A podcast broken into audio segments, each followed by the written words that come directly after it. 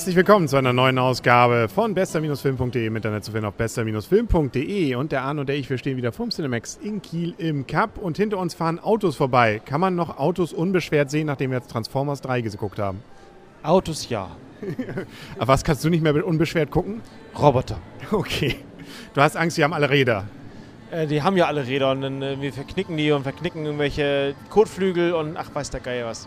Ja, also da ist schon der Schra die Schramme im Lack, glaube ich, das Mindeste, was einem passieren kann. Gut, kommen wir erstmal zur Story. Gut, Story haben wir, gut, ich glaube, das war's. Mehr kann ich zur Story eigentlich sagen. Transformers 3, Autos, die sprechen können, die sich verwandeln können von Autos in Außerirdische, in wieder Autos. Ich glaube, das haben wir schon bei den letzten Folgen, wo wir darüber gesprochen haben, gesagt, hm, da muss man ein wenig tolerant sein, oder? Da muss man immer noch sehr tolerant sein, ja. Ähm, und sie haben auch toleranterweise den... Äh die Zeit dieses Filmes aufgebohrt, möchte ich sagen, äh, verlängert, ähm, also die, die, Leidenszeit verlängert. Was äh, mehr möchte ich eigentlich, bevor ich jetzt zu sehr ins En Detail und äh, lästernd ab, äh, das nur, ab, nur ablästere, eigentlich gerade erstmal nicht sagen. 156 Minuten waren es und dann kam noch eine Pause dazu.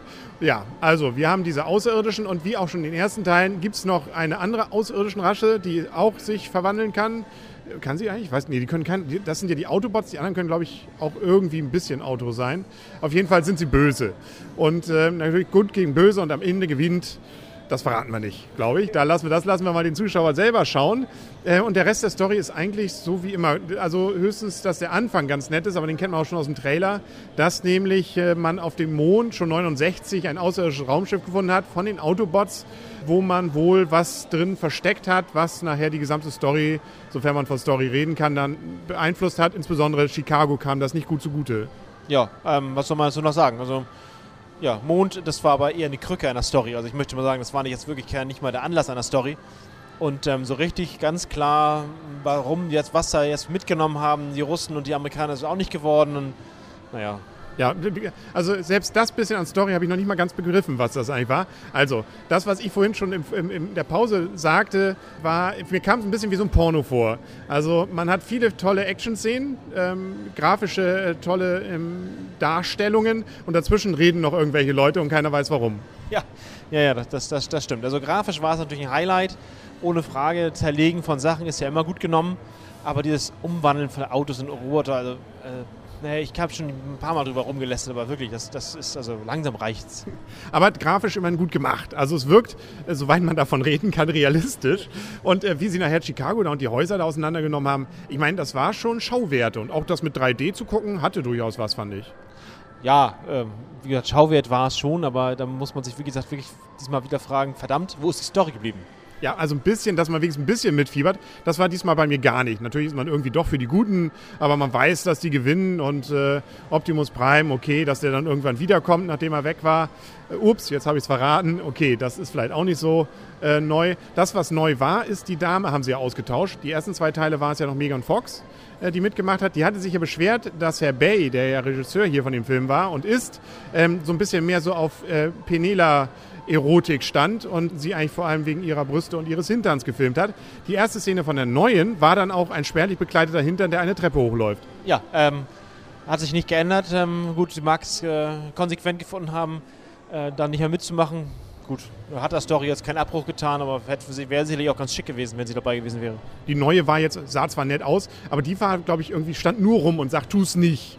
Ja, also bis auf eine Szene, da hatte sie dann eine Bedeutung dafür, dass es irgendwie noch weiterging, aber ansonsten war es eher so dieses äh, Bedenkenträgertum ja, und gut aussehen. Ja, sie stand nur gut darum, also mehr war es echt nicht. Also ich fand sie eher nervig. Ja, ging, dafür hat sie Gott sei Dank nicht so viel gesagt. Da fand ich John Malkovich schon netter, aber auch selbst der wurde, glaube ich, eher verschenkt. Also da hätte man mehr draus machen können aus der John Malkovich-Rolle, also der Gaststar dieses Films. Ja, der war, das, der war ganz cool gemacht. Also ohne Frage, das, der hatte eine coole Rolle, da so ein bisschen auch so, möchte man sagen, krank. Ja, der skurrile, kranke, wahnsinnige, aber gut. Ja, gut. Immerhin, ein Gut habe ich jetzt schon mal gehört. Dann können wir langsam mal zur Endwertung von diesem Action-Porno kommen.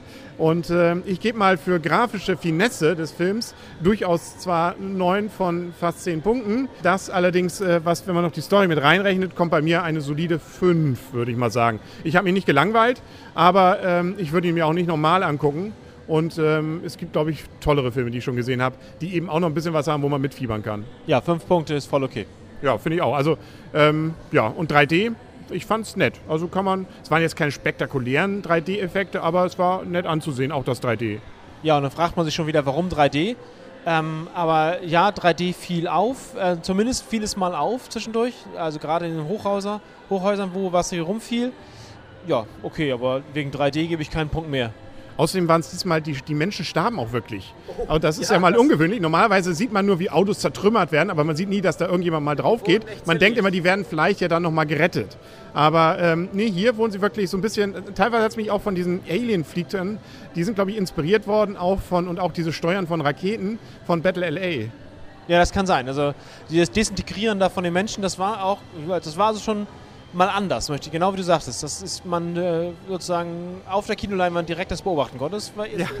Also kein Kinderfilm, obwohl die Figuren ja eigentlich Kinderfiguren sind. Also gerade diese Transformers sind ja, glaube ich, eher etwas, mit denen man als Kind spielt, weil es so toll ist, dieses Auto umzubasteln.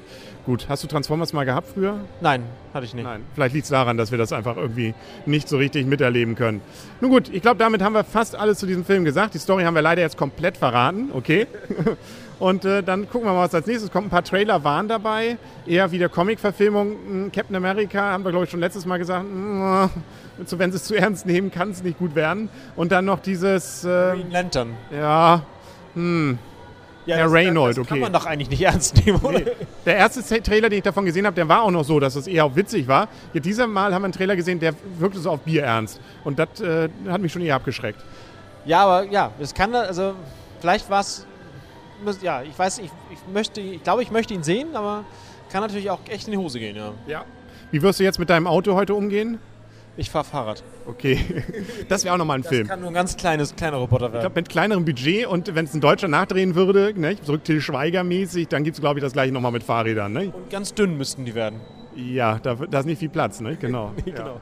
Gut, ich glaube, damit sind wir am Ende, damit haben wir alles gesagt und dann hören Sie uns auf jeden Fall bald wieder hier bei Ihrem Lieblingspodcast bester-film.de.